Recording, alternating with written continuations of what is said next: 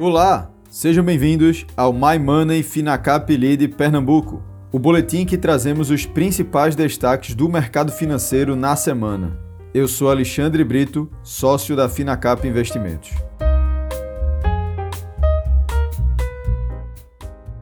O Ibovespa registrou forte baixa na semana e negocia agora na região dos 107 mil pontos. A tramitação da PEC da transição no Congresso e o tom mais duro do Banco Central foram os fatos que mais pressionaram as cotações dos ativos de risco na semana. O Senado aprovou na noite da última quarta-feira a PEC da transição, que aumenta em 145 bilhões de reais o limite do teto de gastos e retira pouco mais de 60 bilhões de reais do mecanismo de controle de gastos em 2023 e 2024. Agora a matéria segue para a Câmara dos Deputados, que já discute reduzir seu impacto fiscal. A votação foi o primeiro teste de governabilidade do futuro governo de Luiz Inácio Lula da Silva. A proposta teve 64 votos a favor, enquanto eram necessários 49. A PEC também obriga o próximo governo a apresentar, até o fim de agosto de 2023, um projeto de lei complementar com um novo arcabouço fiscal para garantir a sustentabilidade das contas públicas.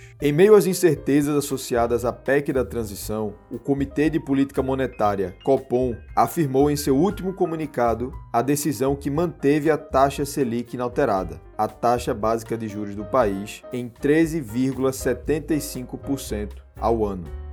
Entre os riscos de alta, o BC destacou uma maior persistência das pressões inflacionárias globais, a incerteza elevada sobre o futuro do arcabouço fiscal do país e em relação aos estímulos fiscais adicionais. O Banco Central ainda revisou para cima as suas projeções para a inflação. Para este ano, o Copom espera uma alta de 6%, para 2023 de 5% e para 2024 a expectativa é de 3%.